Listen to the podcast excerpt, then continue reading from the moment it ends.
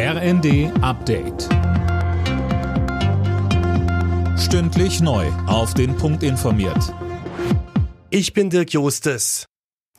Die Diskussion um Entlastungsmaßnahmen wegen der steigenden Energiepreise reißt nicht ab. Der Chef des Städte- und Gemeindebunds Landsberg fordert in der Neuen Osnabrücker Zeitung Zulagen für Menschen mit niedrigen und mittleren Einkommen.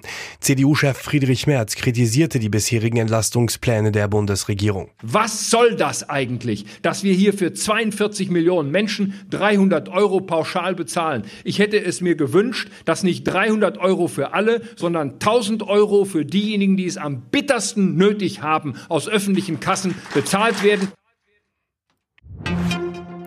In Sachen Gasumlage wird der Ton in der Ampelkoalition schärfer. Im Interview mit Zeit Online warf SPD-Chef Klingbeil Wirtschaftsminister Habeck nun handwerkliche Fehler vor.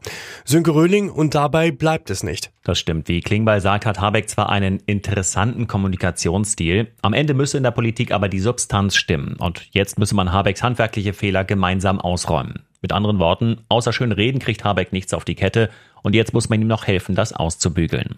Vom Netzbetreiber THE heißt es unterdessen, die Überarbeitung wird wohl nicht vor dem Start der Umlage im Oktober fertig. Für die Gaskunden wird sich vorerst also wohl nichts ändern. In der ersten Fußball-Bundesliga hat Bayern München erstmals Punkte liegen lassen. Das Topspiel gegen Borussia Mönchengladbach endete am Abend 1 zu 1.